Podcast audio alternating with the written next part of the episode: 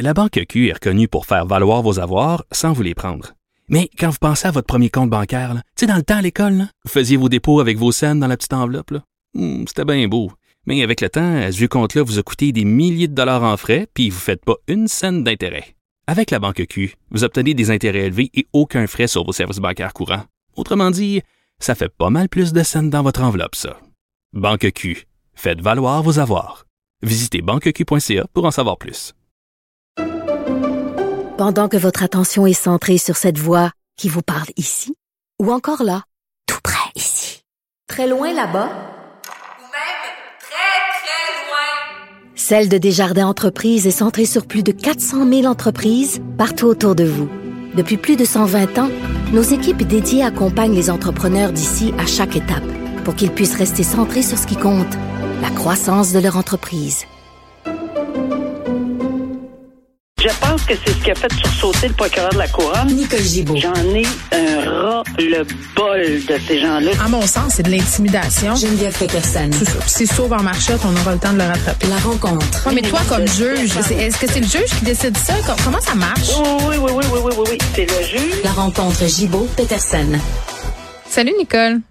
Bonjour Geneviève. Bon, j'avais Geneviève Guilbeault cette semaine à l'émission, le ministre de la Sécurité publique, pour nous parler bon, de son bilan. C'était la fin de la session parlementaire. On a abordé la question du bracelet anti-rapprochement qui commence à être présent dans nos tribunaux, là, ce projet pilote dont on a abondamment parlé, toi et moi. Et là, on a une histoire euh, où une juge a refusé ce bracelet-là à un multirécidiviste de la violence conjugale. Donc, euh, ce monsieur-là, là, Pierre-André Doré, qui était accusé d'avoir brisé des conditions, une ordonnance de probation qui lui interdisait de se trouver chez son ex-conjointe, et ce, à de multiples reprises. Et la, la, la défense euh, plaidait, en fait, disait, ben écoutez, là, mon client peut sortir de prison, puisque si on lui installe un bracelet électronique, on est assuré qu'il va pas briser ses conditions. Et moi, ce que je comprends de tout ça, c'est que la juge a dit, wow, c'est pas comme ça que ça fonctionne. Euh, le bracelet anti-rapprochement, ça sera pas un passeport vers la liberté. Pour reprendre une expression pandémique consacrée. Non, puis c'est extrêmement intéressant. Moi, je pense que cette juge a vraiment mis la table et bravo parce que c'est vrai qu'on ne pourra pas maintenant se servir à chaque fois de, de la demande de bracelet anti-rapprochement pour une garantie de sécurité. Euh, euh, qu'il ne s'approchera pas, il va briser. Mais là, il va peut-être briser ses conditions, donc on va lui mettre ceci. Mais on a un exemple parfait ici, là. C'est à de multiples reprises que cette personne-là, multiples reprises, on parle pas là, oui, c'est possible que quelqu'un fasse une erreur une fois, puis que le tribunal, ça m'est arrivé souvent comme juge, on comprend une situation, même la victime euh, alléguée euh, dit non, c'est correct, je comprends, bon, etc. Mhm. Mais là, là, à multiples, multiples, multiples reprises, il aurait brisé ses conditions. Euh, puis c'est pas n'importe quoi. Là. Il a été accusé, c'est des crimes sérieux quand même. Là. Il a été condamné aussi pour de la violence conjugale. Une autre ex-conjointe. Euh, il a fait, euh, il a purgé des peines jusqu'à une vingtaine de mois de prison. Puis là, ben, OK, il se rend là, ben, il dit de partir, puis il part, puis oups, Hmm. excusez-moi, mettez-moi un bracelet d'abord. Non, Oui. c'est, Ben oui. ça marche pas comme ça. C'est comme quand ma fille me dit, maman, laisse-moi rentrer à 3 heures du matin. Il n'y a pas de problème. Je vais activer ma localisation. Ouais, non, c'est Ben parce oui, que c'est pas ben comme non. ça que ça fonctionne, ma belle chérie, là. Non, ça fonctionne pas comme ça. Puis quand as ton un, pa- un passé de cette façon-là, c'est parce que est-ce que le passé est pas un peu garant de l'avenir? Puis c'est est-ce que c'est vraiment un bracelet? Oui, ça va sonner, mais ben, je peux juste m'imaginer la personne, la victime alléguée dans les circonstances. Ben ici, si, si c'est une ordonnance de probation, c'est parce qu'il a été condamné. Là, probation, ça va avec une condamnation, donc c'est plus allégué. Alors si effectivement on est encore dans ce système-là, pour le, ben, c'est- plus une question de sécurité. Là, c'est parce que cette personne-là va toujours craindre. Alors la seule solution, c'est pour quelqu'un qui veut se prendre en main, puis pour quelqu'un qui dit oui, je l'accepte le bracelet, oui, je vais respecter les conditions, ok, parfait, on va le vérifier. On va mettre un bracelet de sécurité, de, de, de rapprochement, anti-rapprochement, et la personne de l'autre côté l'accepte. Mais là, euh, c'est on est passé ça avec un multirécidiviste. Donc la juge a dit non. Vous vous en allez en dedans. C'est la seule façon qu'on va comprendre les choses. Et moi, je dis bravo parce qu'il faut vraiment agir catégoriquement en matière. Oui, il ne faut pas qu'on puisse utiliser cette possibilité-là Ben comme un prétexte pour justement alléger des sentences. Là. Exactement. Alors ici, c'est non. Regarde, euh, vous avez brisé à multiples reprises, puis là, ça recommence, puis OK, vous avez été gentil, vous êtes retourné. Quand on vous a dit de vous en retourner euh, ou de quitter, parfait. Mais c'est pas comme ça que ça fonctionne. Mm. Alors, on n'est pas pour mettre des bracelets en, des bracelets anti-rapprochement, puis déranger tout le monde. Puis souhaiter le meilleur. le monde. Ben non, c'est ça. Ça n'a pas. euh, Bon, donc, euh, elle a mis son pied à terre, cette juge-là. Oh que oui, puis euh, je suis très heureuse de cette décision-là. Un footballeur universitaire étudiant en, soci- en sociologie à l'université Concordia qui a été reconnu coupable de traite de personnes, euh, notamment là, euh, il, il aurait récolté jusqu'à 1800 dollars par jour d'une jeune fille qui était, de ce que j'en comprends, là, euh, sa conjointe. Il était en relation amoureuse avec elle. Puis c'est vraiment un Nicole, où cette jeune femme-là rencontre euh, cet homme-là, André Brian Rose, dans un bar. Puis elle le dit, je crois, en cours, elle a témoigné de la chose suivante, qu'elle était tombée en amour avec lui au premier regard. Ils ont eu une relation amicale. Ça s'est développé plus tard en relation amoureuse. Euh, ça a duré, je l'ai dit, environ huit ans. Et à un moment donné, dans cette relation-là, il a commencé à avoir des allusions sur le travail du sexe. Euh, Qu'est-ce que hein, tu pourrais offrir des services sexuels dans des spas, des salons de massage à Montréal et à Toronto. Et ce que cet homme-là, qui était qui était son chum finalement, lui faisait miroiter à cette jeune fille-là, c'était l'idée de devenir tous les deux riches. C'est un projet de couple commun. Mais c'est toujours malheureusement le fond de l'histoire. Hmm. Et ils sont extrêmement judicieux dans leur approche. C'est incroyable. Ils font miroiter plein de belles choses.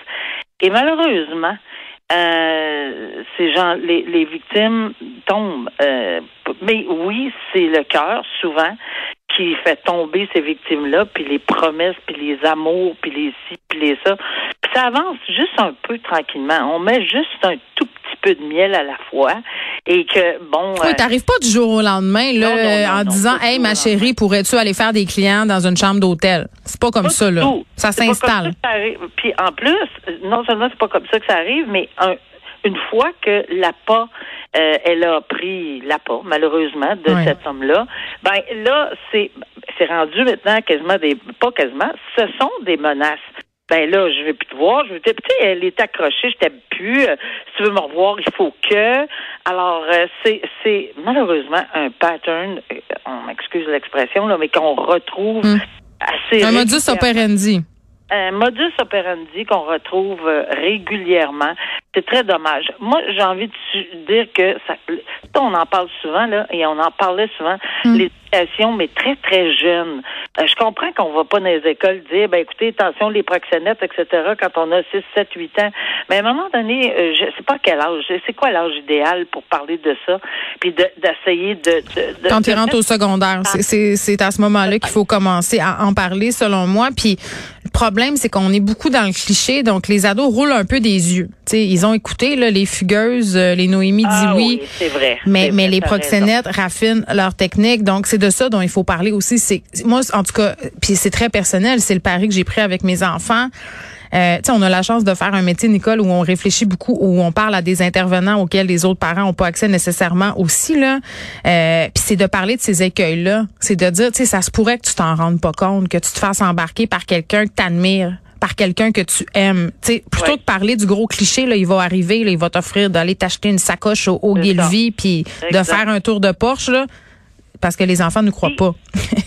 J'ajoute ici dans ce dossier-là que c'est intéressant parce que la juge, elle a cru la version de la victime. Tu sais, Mm. on entend souvent des victimes qui sont pas parfaites et réussissent pas, là. C'est ça. Ben, elle l'a cru, la victime, et elle le dit, même si son témoignage, ça fait une couple de fois que j'entends ça dans, à la magistrature, je pense que ça a passé le message de la victime parfaite. Là.